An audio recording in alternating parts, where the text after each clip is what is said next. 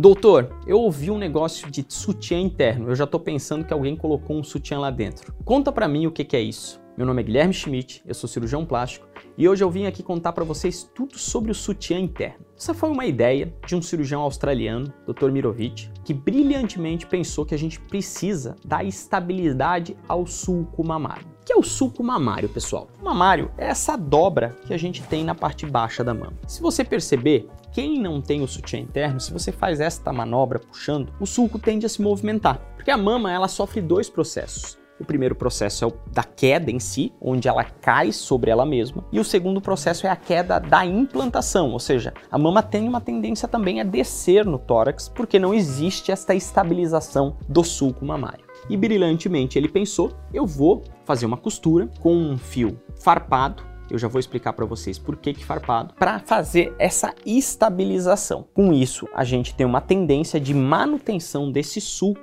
ao longo do tempo. Por que o fio farpado? O fio farpado ele tem uma característica que ele é basicamente farpado mesmo. Claro, são farpas bem pequenas, elas não machucam a mão do cirurgião, mas ele passa e ele distribui primeiramente a tensão, ou seja, a força ao longo da costura, porque é uma costura contínua. Então a gente dá um ponto e vem seguindo ele vai distribuir bem essa tensão e secundariamente, pelo fato de ele ter essas farpas, ele induz a uma fibrose muito importante. Com isso, existe realmente, parece uma produção de um aro de sutiã. Por isso dito internal bra, traduzindo do inglês, o sutiã interno. Mas doutor, eu sempre ouço que fibrose é uma coisa ruim. Nem sempre. Quando é para ela melhorar a estabilização do local, ela é importante, até porque ela externamente ela não tem aparência alguma diferente daquela fibrose pós-lipo. Então o sutiã interno veio trazer um benefício muito grande. Temos só a agradecer ao cirurgião que brilhantemente pensou nessa ideia. E hoje a cirurgia mamária teve uma revolução muito grande nos últimos anos, com a gente conseguindo entregar resultados muito mais interessantes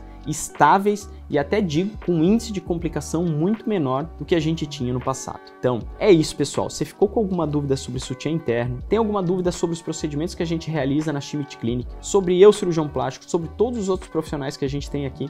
Me diga que vai ser um prazer imenso responder para vocês. Siga a gente no YouTube e no canal de GTV do Instagram.